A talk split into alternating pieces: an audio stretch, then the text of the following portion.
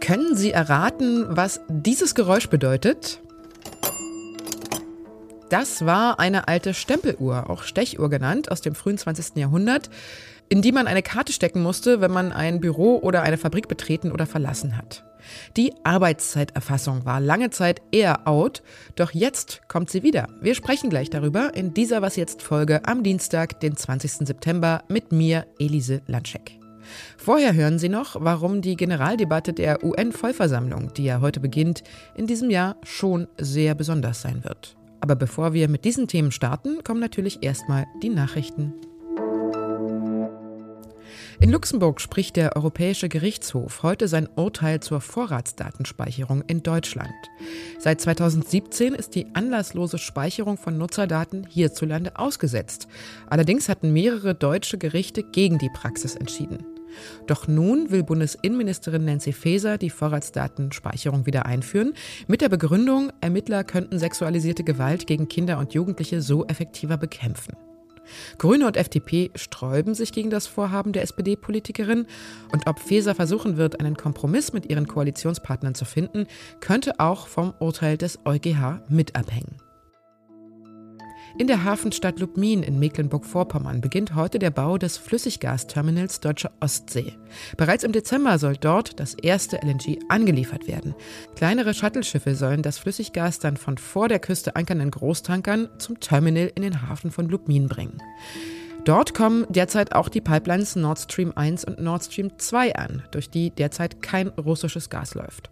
Bundeswirtschaftsminister Robert Habeck war gestern zu Besuch vor Ort. Die Bundesregierung möchte nämlich in Lubmin bis Ende 2023 ein weiteres schwimmendes Gasterminal in Betrieb nehmen. Redaktionsschluss für diesen Podcast ist 5 Uhr.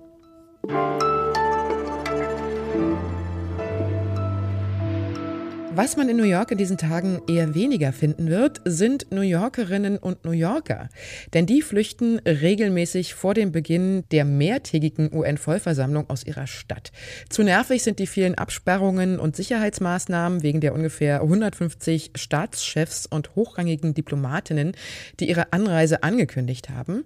Und heute beginnt die wichtigste Sitzung, die Generaldebatte. Bundeskanzler Olaf Scholz und US-Präsident Joe Biden sind dabei und auch der ukrainische Präsident Volodymyr Zelensky, allerdings zugeschaltet per Video, denn eine Anreise wäre ein zu großes Sicherheitsrisiko für ihn und alle Beteiligten. Überhaupt steht die Debatte dieses Jahr sehr im Zeichen des Angriffskriegs gegen die Ukraine und worüber noch gesprochen wird bei dieser Generaldebatte, das verrät uns die Zeitpolitikredakteurin Samia Shafi. Hallo Samia. Hallo Elise. Jetzt ist ja die Welt nicht gerade arm an Krisen. Welche Themen werden denn noch besprochen?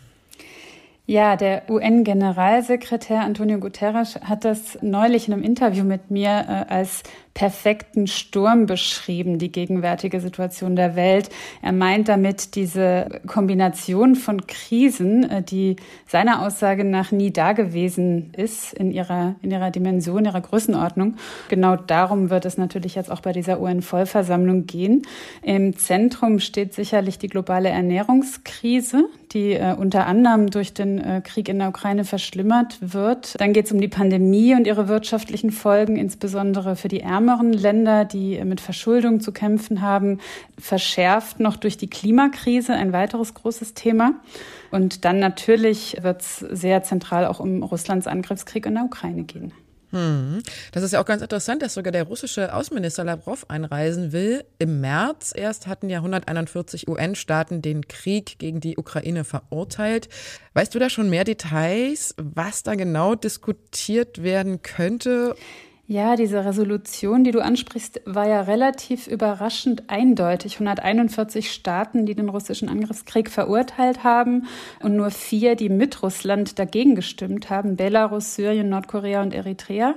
Das deutet auf äh, doch eine gewisse Isolation Russlands äh, bei den Vereinten Nationen und auch global dann natürlich hin.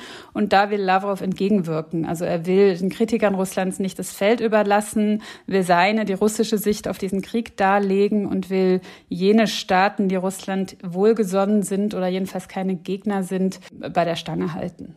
So groß und bombastisch das ja immer klingt, dass die Staatschefs so vieler Länder zusammenkommen, Meistens kommt ja am Ende nicht viel bei heraus. Das ist ja auch die große Kritik in der UN.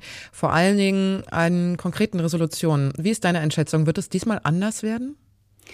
Ja, wer handfeste Ergebnisse oder Lösungen von den UN erwartet, wird tendenziell oft enttäuscht. Das stimmt. Und äh, diese Vollversammlungen haben natürlich etwas Ritualisiertes. Aber man sollte die Bedeutung trotzdem nicht unterschätzen, finde ich. Die UN sind einfach das einzige Forum, wo wirklich fast alle Staaten der Welt, 193 Mitgliedstaaten gibt es, zusammenkommen und ihre Positionen darlegen, wo das ungefiltert bei den anderen ankommt. Es ist öffentlich, das darf man auch nicht vergessen.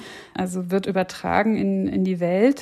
Und das ist so eine Art Reality-Check, nicht nur für Russland, sondern auch für uns, ne, für die westlichen Staaten, wo viele meinen, äh, unsere Sicht auf den Krieg sei die einzig wahre, einzig richtige.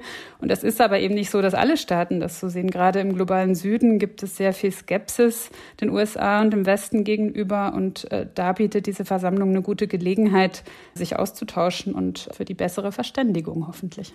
Ich danke dir, Samia, für deine Einschätzung und ein bisschen den Blick in die Glaskugel. Danke dir. Danke dir.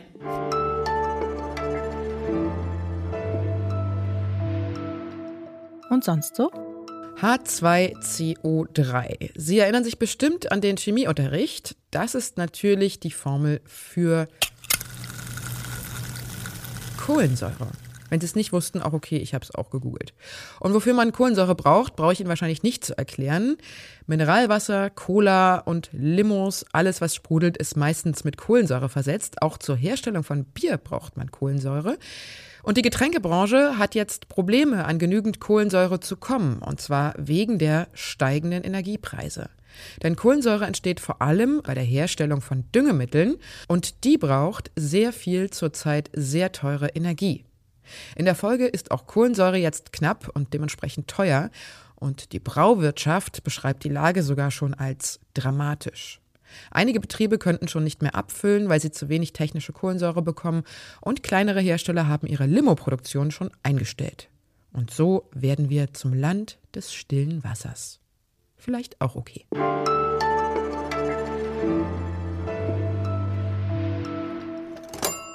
Dieses Geräusch haben Sie jetzt vorhin schon gehört, diese alte Stechuhr, mit der damals An- und Abwesenheiten dokumentiert wurden. In der heutigen Zeit setzen die Arbeitgeberinnen und Arbeitgeber häufig eher auf Vertrauensarbeitszeit.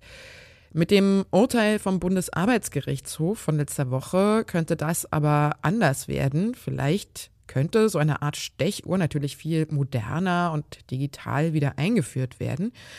In der Urteilsbegründung hatte die Gerichtspräsidentin nämlich eine Entscheidung des Europäischen Gerichtshofs angeführt, das eigentlich schon vor drei Jahren die Mitgliedstaaten verpflichtet hat, ein System zur Arbeitszeiterfassung einzuführen.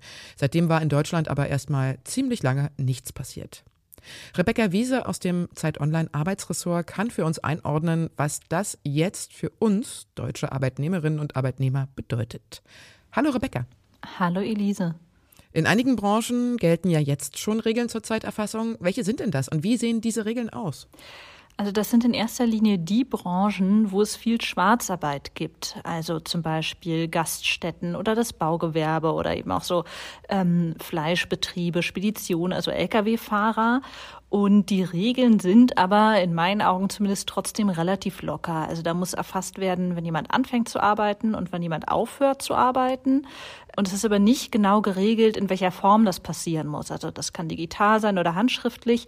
Und vor allen Dingen haben die Betriebe eben auch eine Woche Zeit, die Arbeitszeiten zu dokumentieren. Das heißt, ob das am Ende stimmt, was die da reinschreiben, kann man auch heute einfach nicht so richtig kontrollieren, so wie es jetzt geregelt ist. Und was bedeutet das Urteil jetzt für die restlichen Branchen?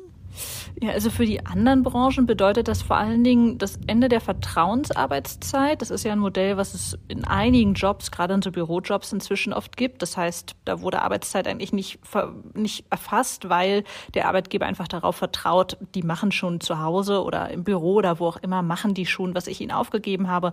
Und das kommt dann eben auch hin. Und das macht so eine Arbeit natürlich auch ein bisschen unflexibler, wenn man künftig tatsächlich alles genau dokumentieren muss. Das ist so ein bisschen die Schattenseite davon. Also das ist irgendwie dieses flexible Arbeiten und wann immer man will und wenn es gerade passt und dann macht man einfach zwischendurch mal eine lange Pause.